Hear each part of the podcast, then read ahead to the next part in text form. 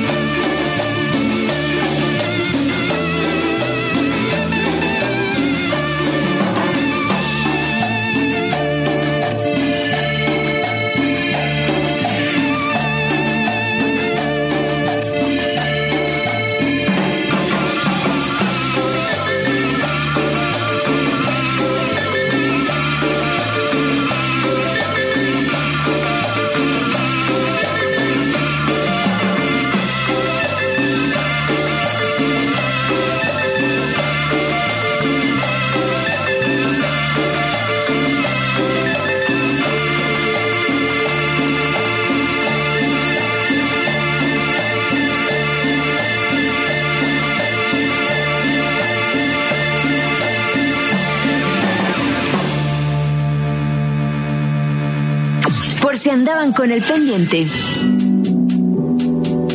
Y eso que escucharon, la música con la que arrancamos este portafolio fue Sonido Gallo Negro, así se llama la banda.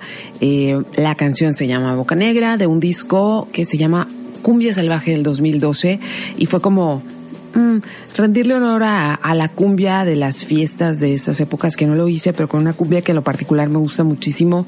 Son muy, muy buenos, se van a divertir mucho si los escuchan.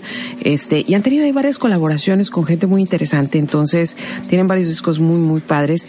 Y me dicen que hace algunos años vinieron aquí a tocar, pero que no tocaron en el lugar indicado y que era un rebotadero de sonido. Qué lástima, bueno, qué lástima para los que fueron, qué bueno que yo no fui, pero me encantaría verlos en vivo porque se va a armar una buena fiesta. Entonces, bienvenidos los que vienen llegando. Eh, este es el portafolio número 165, el segundo de este 2020 y estoy conectada si te quieres comunicar en Karina Villalobos en Facebook arroba Srita9 en Twitter, arroba Srita9 en Instagram. Y he estado pensando seriamente en cambiar mis nombres de las cuentas de Twitter y de Instagram, porque a pesar de que en mi mundo yo creo que es como sencillo Srita, algunos sí se pierden o lo encuentran. Entonces, Srita es la abreviación de señorita y, y, no es que yo me crea muy jovencita, lo que pasa es que tengo esas cuentas desde hace años y cuando yo era muy, muy, muy joven, en algún momento que intenté dillerear, ese, ese era mi nombre de, de batalla, señorita nueve. Entonces, por eso las cuentas eran así, pero bueno, este, no sé, ¿ustedes qué piensan? Si es complicado, díganme.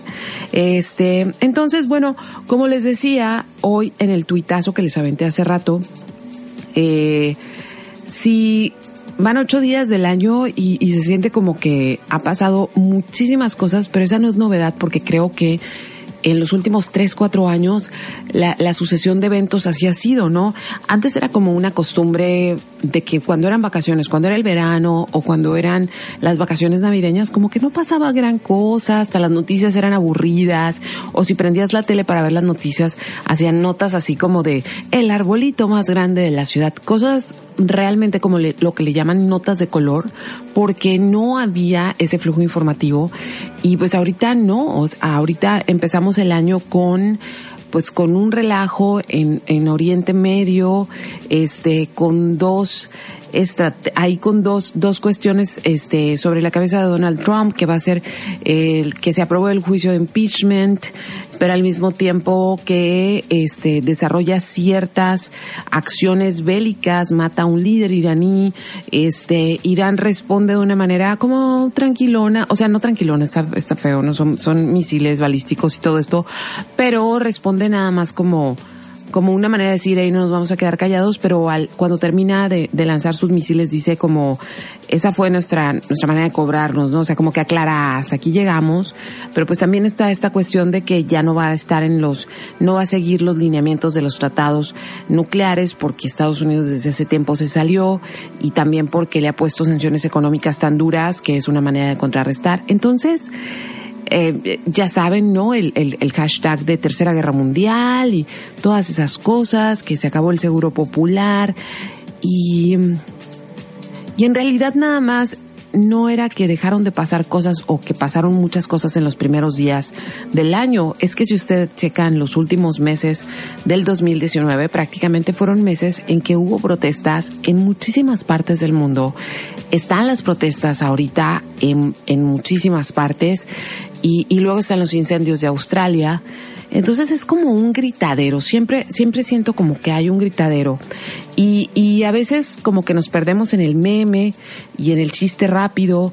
Y, y de repente no sabemos que, por qué todo el mundo está enojado, nada más sabemos que hay protestas. Y, y se juntaron muchas cosas, ¿no? Por ejemplo, eh, el año desde el 2018 empezó a haber protestas feministas y luego se juntaron con otras tantas y luego con desaparecidos y luego con el aborto y luego con eh, un violador en, en, tu camino y luego los chalecos amarillos y, y Chile y Dios, ¿qué está pasando, no? Y, y, y creo que todos vamos tan rápido que, que no nos detenemos a pensar un poquito por qué de repente hay tantas y tantas protestas alrededor del mundo. Y es un tema que yo quería tocar desde hacía meses, pero también sentía como que como que bien aguafiestas, porque siempre hablo de cosas serias o medio serias. Entonces dije, bueno, vamos a esperar a que pase el año y, y, esto no se va a acabar, no se va a resolver. Así que voy a poder hablar de eso, ¿no? Entonces, entonces, de eso se va a tratar el programa del día de hoy, sobre la gente, la gente que está enojada, por qué está enojada, por qué está gente gritando en Hong Kong, en Chile, en Francia, en Perú, en Nicaragua, en Colombia, por qué la gente está gritando y por qué en economías tan distintas y entornos culturales tan distintos la gente está gritando exactamente por lo mismo. Así que antes de meternos al downer del día, no, se los voy a contar tranquilo, nada más es como informativo para saber en dónde andamos. Seguimos con música y este, nada más ad hoc para, para esto, para lo que voy a platicar ahora, que esta canción de 1984 de Depeche Mode que se llama People Are People y que es una de mis canciones favoritas de la vida. Estás escuchando el portafolio en los 40.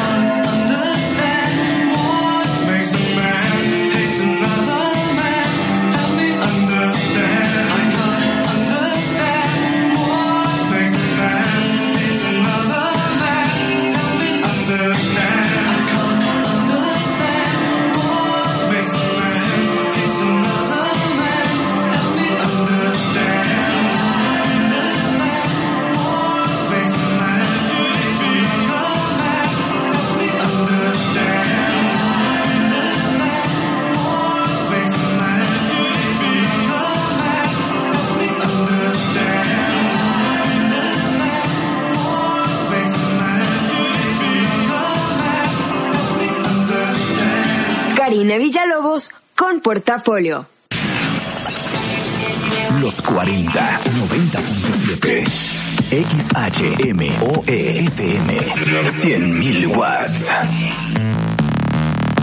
Los 40 Mexicali 90.7 Karina Villalobos en portafolio. Oigan, estaban más activos el primero de enero ese día que todo el mundo dijo que ¿para qué vas a hacer el programa si nadie te va a estar escuchando? Y decía, no, ya están hartos de recalentado, quieren otra cosa. Estaban más activos la semana pasada que ahora, pero un saludo a Naim García, fabulosa. Este, Francisco Javi, muchas gracias. Dice que no es difícil encontrarme en redes, que lo deje así. Este, también a Bárbara Viles y su hijo de 13 años. Este, les mando un gran saludo, qué bueno que van escuchando el programa. Espero no me dijiste, este, tu hija de 13 años y tu esposo, pero no me dijiste cómo se llaman, Bárbara, para saludarlos con nombre y todo. Y si me quieren escribir, estoy conectada en Karina Villalobos en Facebook y arroba Strita 9 en Twitter, arroba Strita 9 en Instagram. Y la otra cosa que les quería decir es que mm, algo les iba a decir ya, ya sé, iba a ser el disclaimer y la malondez de la, de la noche y es la siguiente. Y me animo a hacerla por, por una cuestión de respeto también. Ah, ya saben que he estado como en esta campaña permanente de que qué onda, qué locos nos hemos vuelto con las redes sociales, me incluyo. Pero muchachos, a ver, voy a, ¿cómo lo explico sin que se oiga sangrón? Porque no es sangronada. Cuando me escriban para pedirme algo, información, ok, eh, cabe aclarar, yo soy una colaboradora de la radio, sí, yo no trabajo aquí, yo no estoy aquí otras horas, este, no, no me pagan, o sea, hay, hay, es una cuestión gustosa y de amor este trabajo, por eso nada más lo hago una vez a la semana también. Entonces, a mí me fascina ser colaboradora de la radio, siento que es un honor grandísimo. Eh, y de otra manera no podría pues hacer mi trabajo, ¿no? Si estuviera haciendo más continuo contenidos para la radio. Pero, y sí yo recomiendo muchas cosas con mucho gusto. Pero no es mi obligación, ¿sí? Me mandan mensajes muy rudos, este, diciéndome, oye, o sea, ni siquiera hola, con permiso, gracias, por favor, nada. Oye, recomiéndame tal, eh, recomiéndame un restaurante porque voy a salir con mi esposa y la quiero impresionar. Y si no contesto al segundo, el siguiente mensaje es, sí, ya sabía que eras bien sangrona, por eso, y que, Muchachos, por favor y gracias a nadie le molestan. Eh, nos hemos vuelto especialistas en hacer, en, en, en, comunicarnos en redes sociales de la manera en que no hablaríamos con la gente en persona. Entonces, porfa, a mí, yo trato de contestar absolutamente todos los mensajes y las personas que me escriben lo saben. A veces tardo un poquito, pero siempre, siempre, siempre contesto los mensajes. Entonces, eh, de verdad, se consigue, como dicen, se consiguen más moscas con miel. Va a ser más mi predisposición a ayudarles con información. Si me dicen hola, por favor. Y gracias también. Y la otra cosa es, no me escriban por cosas que pueden googlear, muchachos. Ustedes también tienen teléfonos y tecnología. Y yo también ando ocupada tratando de conseguir toda esta información para contárselas en la radio. Aquí acaba mi disclaimer del día, mi regaño del día. Y voy a seguir con el tema. Y pues bueno, me voy a devolver a hace algunos meses y una de las cosas que más nos sorprendieron, más o menos en octubre, fue que de repente nos levantamos y, y, vemos en las noticias que Chile está paralizado y que hay unas protestas masivas y que la gente se enojó porque le subieron el precio del metro y que están quemando las estaciones y que van a declarar toque de queda. Entonces, de repente como que para nosotros sí es cierto, estamos lejísimos y además Chile está bien lejos y no me refiero a, o sea, Argentina está bien lejos, pero Chile está como se siente más lejos porque está aislado por una cordillera, porque si tienen, o sea, si están bien, bien, bien ellos, ¿no? Y porque además ellos vivieron una dictadura muy reciente que termina en los noventas y eso los hizo estar todavía más aislados del mundo. Entonces Chile está bien lejos. Y también en los últimos años, en las últimas dos décadas, hemos escuchado que Chile es un milagro económico, que toda Latinoamérica probablemente sea el primer país o el único país que se integre al primer mundo. Y ya habíamos visto ahí como algunas cosas que nos habían indicado que tal vez no estaban tan bien las cosas en Chile como pensábamos y fue que en el 2011 hubo unas manifestaciones enormes de estudiantes, 2016 también, y es que resulta que en Chile no hay educación pública, no existe el esquema de la educación pública. Quien quiera estudiar universidad pues tiene que pagarla de manera privada y cara, ¿no? Entonces también escuchamos que pues no hay miseria ya y de repente que se estuvieran quejando y manifestándose por el metro, pues parecía como fuera de, pues, no que les va muy bien, ¿no? Pero acuérdense en México, acuérdense que en México el metro está subsidiado, por eso es muy barato. Eh, el, el metro en Chile es caro. El metro, el metro en todas partes del mundo es caro, menos en la Ciudad de México, muchachos. Entonces, más o menos para que hagamos un equiparativo, un comparativo, eh, un viaje de metro en Chile te anda costando, déjenme ver, aquí lo anoté, mi hermana que vive allá, te mando un saludo, Glenda, este seguramente me diría con más exactitud, pero más o menos un ride en Chile, o sea, subirte una vez y salirte del metro te cuesta 1.20 de dólar. ¿Qué es esto? Estamos hablando de unos mmm, unos entre 25 y 28 pesos, sí, más o menos por, por viajar, por viajar en metro, ¿no? Que sí es bastante porque a veces uno va a tener que tomar 3, 4 o vas a tener que en la noche, en la mañana, o sea, todas esas cosas, ¿no? Pero bueno. Entonces, eh, nos pero las cosas se pusieron más duras y cuando yo creo que todo el mundo nos quedamos ya impactados por lo que estaba pasando en Chile es cuando el presidente declara eh, un toque de queda. El toque de queda es una figura muy delicada porque es cuando se suspenden las garantías individuales. Quiere decir que a partir de que se declara el toque de queda, si se dice hay toque de queda a partir de las 10 de la noche, eh, los militares o la policía eh, puede hacerte lo que sea porque estás fuera de la ley si andas en la calle, ¿no? Y además, en un país que viene de una dictadura muy reciente, que no había tenido toques de queda desde la dictadura, pues es una herida delicada, ¿no?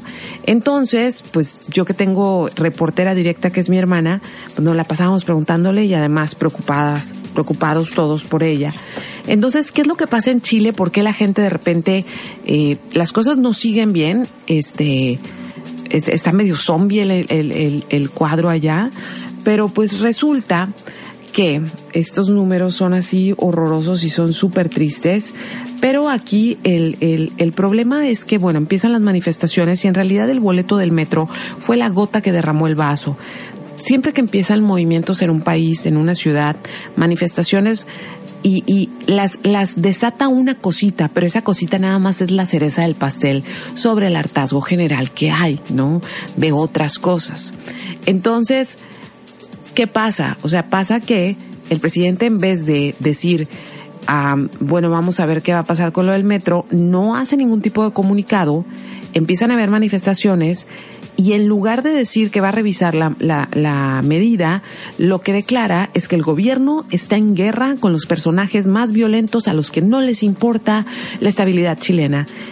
Y eso fue una grosería porque lo que estaba diciéndole a la gente es que el gobierno estaba en guerra con la población.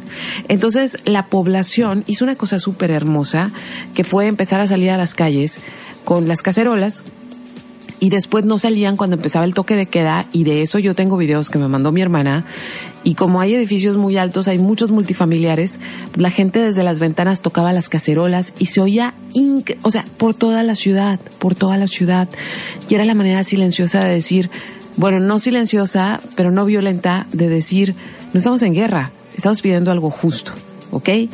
Después empezaron las quemas de los, de los, bueno, el gobierno dijo, bueno, siempre no va a haber. El gobierno tonto pensó que ya si va, si decía, si echaba atrás la medida del aumento en el metro, pues las cosas iban a calmar, cosa que no pasó. Empezaron a quemar estaciones. Serio, si buscan fotos es serio esto y, murieron 18 personas a manos de los militares y de la policía con represión brutal, brutal, horrorosa. Eh, si buscan videos van a ver cosas sumamente dolorosas, sumamente dolorosas. Y Después de eso, el presidente hace mutis y pues la gente se enojó más porque no tuvo respuesta de su presidente y entonces agarraron vuelo y ahora queremos otra constitución. Sí, porque la constitución con la que se vive en Chile es la misma que hizo Pinochet durante la dictadura. ¿Y a qué viene todo esto? ¿Por qué quieren nuevas leyes? ¿Por qué quieren nuevos secretarios? ¿Por qué quieren un nuevo esquema de justicia? Porque la palabra clave es la desigualdad y es la, la desigual, la desigual distribución de la riqueza. En Chile, el 1% de la población, que es la más adinerada, posee el 26.5% de toda la riqueza de Chile, el 1%. Y el 50% de los hogares pobres y un poquito menos pobres poseen, se reparten entre ellos únicamente el 2.1 de la riqueza de Chile.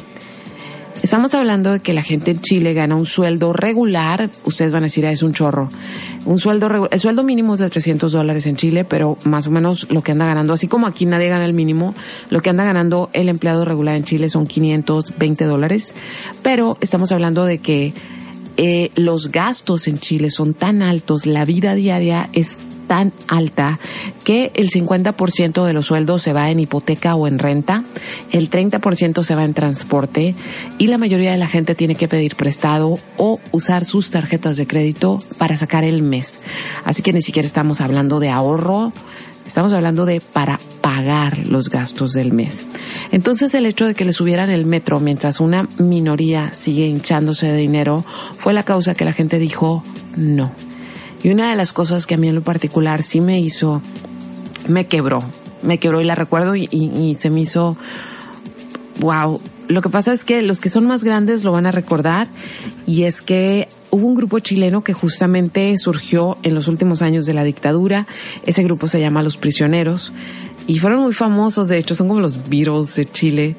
Y, y ellos tienen una canción que se llama El baile de los que sobran y es el baile de los que sobran, o sea, es, es toda esa gente que no tiene futuro y que cada vez es más gente en el mundo, la gente que no tiene futuro o que su único futuro es pagar deudas, ¿no? Sobrevivir pagando deudas. Entonces está una de las plazas más emblemáticas de Santiago, miles de gentes cantando el baile de los que sobran y no puede ser que la mayoría de la población sea lo que sean los que sobran y que solamente el 1% no sobren y lo tengan todo. Entonces, voy a seguir explicando esto porque no andamos muy lejos tampoco aquí, ¿eh? pero por otras razones aquí sigue fluyendo el dinero de maneras extrañas que todos sabemos cuáles son. Entonces voy a seguir con música. Eh, si me quieren escribir, estoy conectada en Karina Villalobos en Facebook, arroba Srita9 en Twitter, arroba Srita9 en Instagram.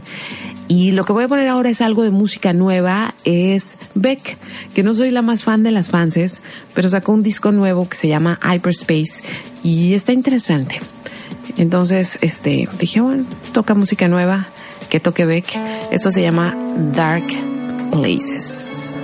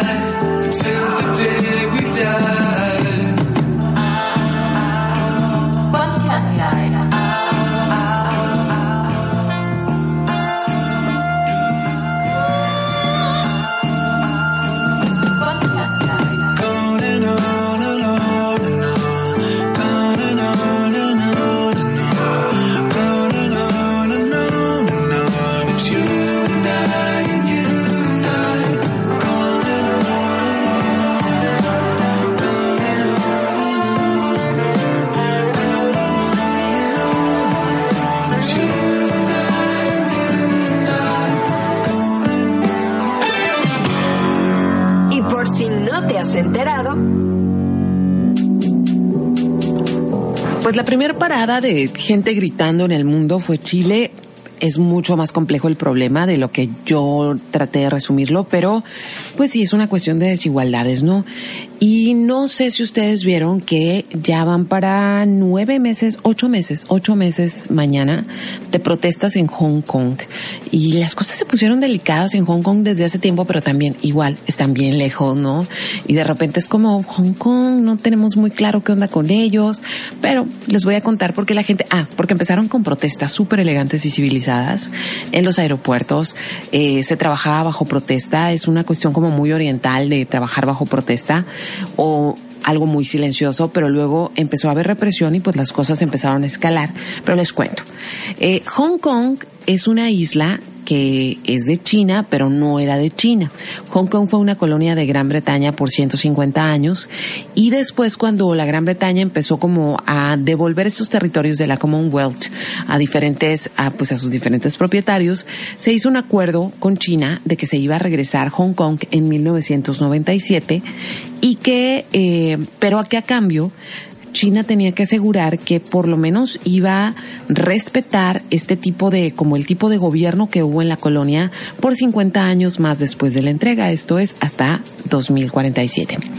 Entonces, eh, digo, y es como un deseo más que nada, como este deseo de probablemente para el 2047 los chinos ya se van a parecer más a la política de Hong Kong que ahora, ¿no? Porque bueno, China tiene un, un, gobierno comunista, un gobierno en el cual hay control de información, no hay respeto por el debido proceso, hay tortura y etcétera, etcétera, etcétera.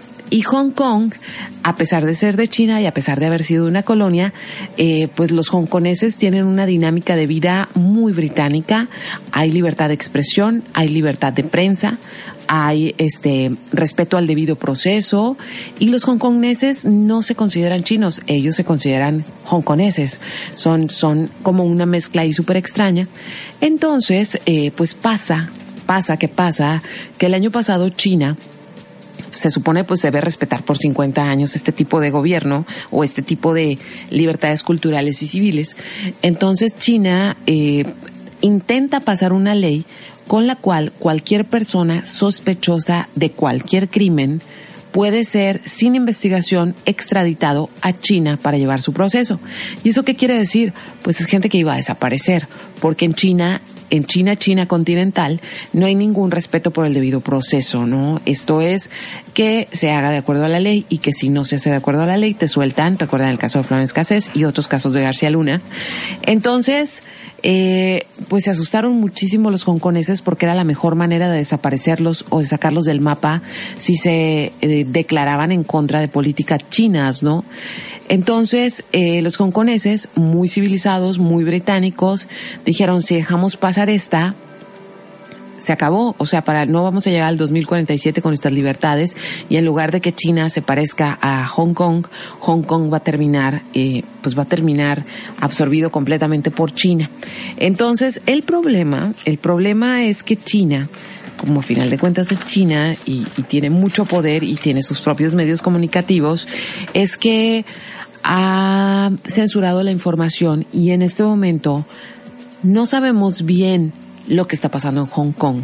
Lo que sí sabemos es que muchísimos vuelos se han suspendido, que el, eh, el aeropuerto donde se hacían las manifestaciones eh, prácticamente está controlado por militares y eh, y se dice que ya esta ley, esta ley de extradición, pues ya no va a proceder, ya que ahí se va a quedar, este, pero pues los hongkoneses no están tranquilos y sienten, sienten que están pasando por una cuestión de ser rehenes de China y que al mundo no nos importa. Ahora, ahora, qué complicado. Siempre que, que, que, escucho este tipo de cosas, como que me parecen muy complicadas y muy lejanas, porque también creo que en México nos acostumbramos a muchas cosas desde hace mucho tiempo y no quiere decir que esté bien y que esté mal, también quiere decir que tuvimos que acostumbrarnos a cosas, a brutalidad, para seguir viviendo en este país, ¿no? Para no, no estar con pánico todo el tiempo. Entonces, Lo que sí es cierto, lo que sí se sabe ahorita de Hong Kong, es que de ser una, pues así como esta parte china extrañísima y diferente por ser tan británica, ahorita hay muchísima brutalidad policíaca, ha habido muchos desaparecidos y están en, está en riesgo que dejen de cumplirse los procesos democráticos que hasta la fecha se habían cumplido en Hong Kong. Ok, esos son los otros que han estado gritando. Entonces, voy a poner pausa. Ya son las 10.45. ¿A qué horas? ¿Cómo se va tan rápido esta hora? O a mí se me va rápido de tanto que hablo. Bueno, vamos a seguir escuchando música y voy a venir con, con otro bloque de otro lugar donde también hay mucho gritadero. Y saben una cosa, es nada más la punta del iceberg. En realidad, pudiera ser una serie de programas y de programas incluyendo a México y algunas manifestaciones. Y tengo pendiente un programa que ya sé que a muchos no les va a agradar, pero lo voy a hacer de todas maneras, sobre en qué han cambiado las cosas y cómo se han transformado las cosas en los últimos dos años gracias a los movimientos del Me Too y ahora en Latinoamérica con un violador en mi camino. Entonces, hmm, pausa para escuchar música. Esto llama Adam Nass y es uno de mis discos favoritos del año pasado. La canción se llama Strange Love y estás escuchando el portafolio en los 40.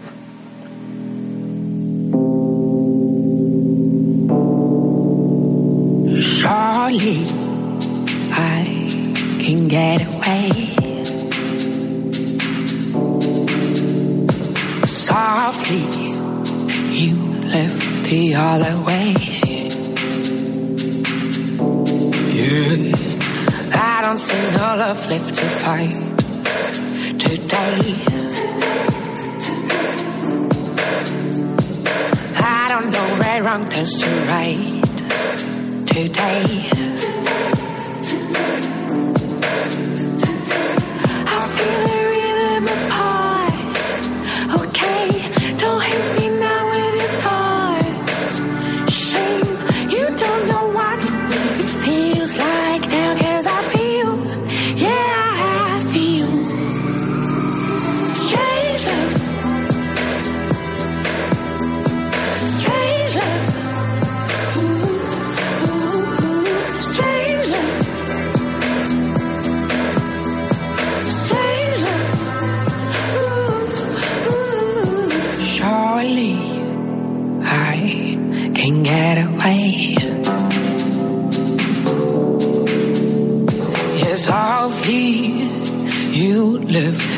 all the way.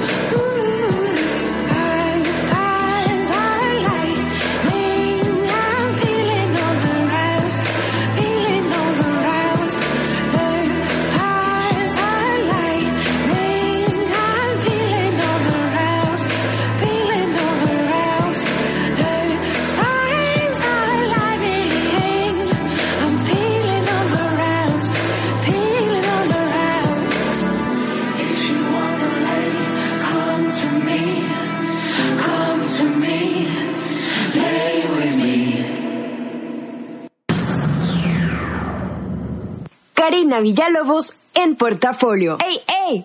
¿Ya tengo tu atención? Ahora escucha. Hey, saludos para Dinora, Chio, Francisco, gracias por estar ahí. Chio, muchas gracias. Dinora, gracias por decirme que sí está interesante el tema y que está impactante. Yo siento que tenía, a mí me gustan los temas serios, creo que lo saben. Este, pero tampoco me gusta como irme bien recio de que puro tema serio. También me gusta pues divertirme un poquito.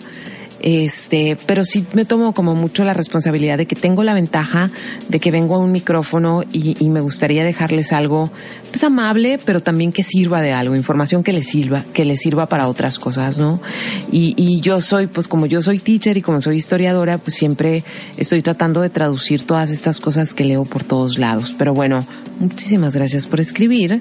Y miren, Sí, ya prácticamente ya se me va a acabar el programa. Me voy a robar un poquito de minutos porque le dimos su espacio a David Bowie, pero este vamos a ver otra de las, les digo, esta es como una primera parte de muchas cosas que quiero hablar de las protestas alrededor del mundo, pero otras que también han estado en jaque han sido los chalecos amarillos en Francia. Eh, aparecieron hace dos años y luego este año pasado también, ahorita siguen y todo el relajo es porque Macron, que empezó muy bien y que ahora ya nadie lo quiere, este, y digo, también le, ha tocado bailar con la más fea, ¿no? Pero es que quiere hacer una reforma de las pensiones. ¿A qué vamos con eso? Porque suena así como, ¿de y eso qué demonios es? ¿O por qué se enojan tanto por las pensiones? Pues bueno, los franceses están muy, muy orgullosos de su sistema de pensiones porque en la mayoría de las partes del mundo eh, se calcula que gran parte de la población cuando se jubila y pasa de los 65 años pierde hasta el 50% de su poder adquisitivo. Esto quiere decir que su vejez la viven en pobreza o con un nivel a la mitad de, la, vida del que acostumbraban tener cuando eran económicamente activos. Entonces en Francia además el sistema de pensiones tiene ciertas salvedades. Eso quiere decir que si tú tenías trabajos donde se utilizaba muchísimo el cuerpo, como es el caso de los trabajadores de la construcción, el caso de los maestros, porque es un trabajo muy desgastante de verdad, este, estos se pueden jubilar un poquito antes, unos años antes, precisamente por el desgaste físico de su profesión. Y en términos de justicia, eh, los franceses tienen las, eh, las pensiones como más decentes de toda Europa, más que Alemania, más que Suiza. Entonces los franceses de eso se sienten muy, muy orgullosos porque sienten que la revolución pues ahí está, ¿no? En un, que al menos pues le chambeas y que al menos vas a tener una vejez digna porque tampoco son pensiones como para que vivas rico, ¿no? Y, y te la pases gastando y aventando dinero. Pues bueno, se quiere hacer un nuevo sistema de pensiones con el cual eh, sea muy parecido como lo que nosotros conocemos acá como afores y que también sabemos que no sirven de verdad para el retiro y que uno tiene que ahorrar de otra manera. Entonces, obviamente, no es que la gente haya salido a protestar y hayan hecho huelgas nacionales por las pensiones, es porque, otra vez, las pensiones son la gota que derramó el vaso. Y estaba leyendo casos de profesionistas, de gente muy letrada, de gente con puestos en instituciones importantes, pero que dicen, yo tengo 15 años con el mismo sueldo, no se ha revaluado mi sueldo y siempre mi, mi, mi esperanza es, bueno, al menos me voy a jubilar. Entonces, si este sistema de pensiones entra, pues obviamente nadie se va a jubilar de manera digna y, y se está buscando evitar a toda costa este, este tipo de cambios, ¿no? Ahora, eh, otra de las cosas que tenía el sistema de pensiones francés, que tiene el sistema de pensiones francés, es que tú cuando te jubilabas, te jubilabas con el sueldo más alto que habías llegado a tener en tu vida, ¿sí? No con el de el de los primeros años de, de, trabajo. Entonces ahora se busca que el sistema de pensiones haga un promedio sobre eso. Entonces obviamente pues va a ser mucho menor porque no toda la vida uno está en los puestazos, sino que es poco el tiempo porque uno va escalando en, en el sistema de trabajo, ¿no? Entonces a esto, desde los ochentas, a este tipo de manifestaciones por injusticia en la, en la distribución de la riqueza. Tiene hasta un, tiene hasta unas siglas acuñadas por Margaret Thatcher, que fue la primer ministro en los ochentas en Gran Bretaña, un tiempo muy, muy crítico, muy, muy crítico para, para, para la corona y para toda la, la Commonwealth en general. Este, pero es el T-I-N-A, que son las iniciales de There is no alternative. Estas protestas que se están dando a lo largo del mundo no son por el metro, no son por el sistema de pensiones, es por sociedades completas que se han dado cuenta que no les va a alcanzar la vida ni para pagar lo que ahorita están usando. Y que en cambio hay otra gente que lo tiene todo y lo tiene para generaciones y generaciones. Y de alguna manera eso no es justo. Entonces voy con música y ya les dije que me voy a robar unos minutillos después para ya nada más volver y despedirme. Pero esto que vamos a escuchar ahora es, ah, déjenme, este, déjenme ponerlo porque no, en realidad no lo había puesto. Este, mm, ya me estoy haciendo bolas otra vez por no tener las cosas listas como debía. Este, pero lo que pasa es que hoy fue cumpleaños de Elvis Presley y también de David Bowie. Y no voy a poner a David Bowie porque a pesar de, porque además de que ya lo puso, eh, ya lo puso Marlene, la semana pasada, la semana antepasada les puse a David Bowie como uno de los personajes que se fueron en la década que se acabó. Entonces, porque es cumpleaños del rey, vamos a ponerlo con esta canción que me fascina, que es Elvis Presley cantando algo de los Beatles. Estás escuchando ya casi el final del portafolio.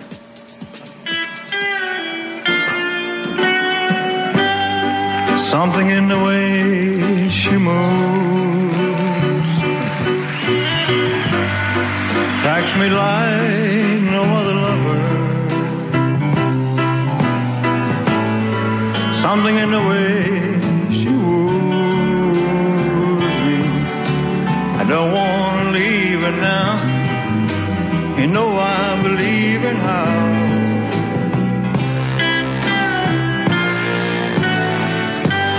Somewhere in her smile she knows All I gotta do is think about her. Something in her style that shows me. I don't want to leave now. You know I believe in how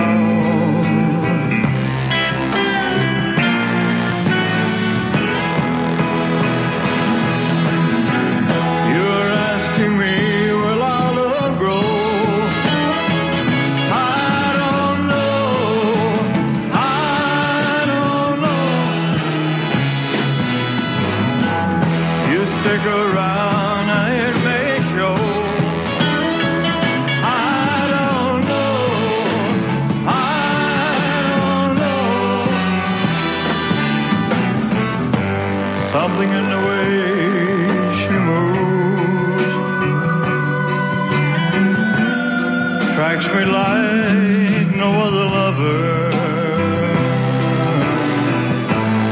Something in the way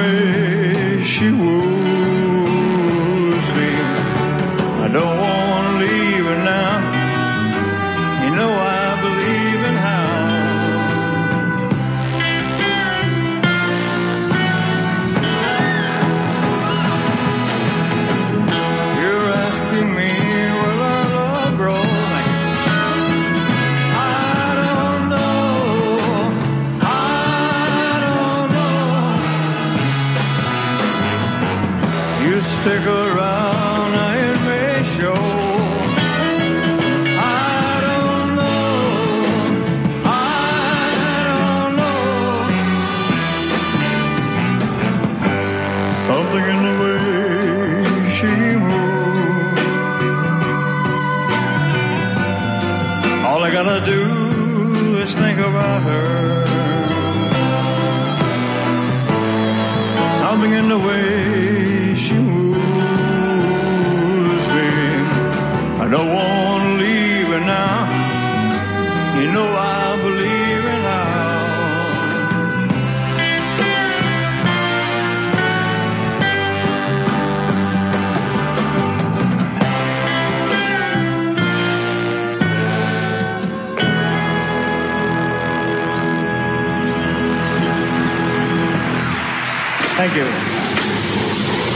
bien los ojos. Y ya me toca despedirme y le mando así un saludo súper, súper, súper especial a Luisa y a Charlotte que están escuchando. Y Charlotte, si ustedes la conocen, saben de quién estoy hablando y los que no, les informo que Charlotte es una cerdita muy, muy amada en una familia y me da mucha alegría que esté escuchando. Entonces, yo ya me tengo que despedir, les decía, me robé unos minutos, pero miren, estos días que tuve vacaciones, yo siempre estoy consumiendo información para poder platicarles cosas a ustedes, pero ahora tuve tiempo de consumir un poquito más. Y fíjense que estaba viendo en HBO una serie que se llama The Deuce. Tienen que verla. Está impresionante, es una de esas series que medio tiene premios, pero no pasó, no se hizo muy pública.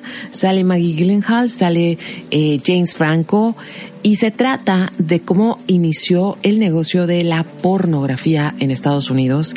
La serie no es glamurosa, las escenas pornográficas no son eróticas, o sea, eh, es Nueva York en su peor momento, todo asqueroso, todo basura. Pero es cuando entiendes de dónde surge esta industria, ¿no? Esa increíble. Voy en la segunda temporada. Son tres temporadas y ya se ya con eso se acabó, pero yo voy en la segunda y la verdad estoy muy, muy impresionada porque aparte la dirección de música, la dirección de arte está exquisita. Y además, la productora es precisamente Maggie Gyllenhaal y por ahí ya tuvo varias nominaciones, no este año, pero el año pasado sí. Entonces, mi primera recomendación para este fin de semana es que le entren a esta serie que se llama The Deuce. No es para niños, ¿sí? Es para bastante adultos. Y la otra es que si no han ido al cine a ver una película súper linda que le va a gustar a tu, mamá, a tu mamá, a tu abuela, a todo mundo, todo mundo salir como conmovido de la película, vayan a ver la última de Clint Eastwood se llama Richard Jewell, que es el caso real de la persona que después de salvar a muchísima gente en el atentado terror- terrorista que hubo en las Olimpiadas de Atlanta, eh, se convirtió en el principal sospechoso de haber colocado la bomba. No les puedo contar más. Buenísima la película. Y ahora sí yo ya me despido. Les recuerdo que mañana por la mañana van a poder escuchar el podcast si lo quieren recomendar o si se perdió, se les perdió una parte. Y va a estar en carinavillalobos.com, pero si me siguen en Karina Villalobos en Facebook, ahí salen los links cada que actualizamos la página. Y mis redes, Karina Villalobos Facebook, Srita9 Twitter, Srita9 en Instagram. Ahora sí yo me despido, en los, en los controles estuvo Armando y lo que vamos a escuchar es parte precisamente de, es más, es parte de la música de esta serie que se llama The Deuce y que empieza a finales de los 70. Así que aquí está esto, se llama If There is a Hell Below, We Are All There. No, We Are Going to Go. Así estaban los tiempos. Que tengan muy bonita noche. Adiós.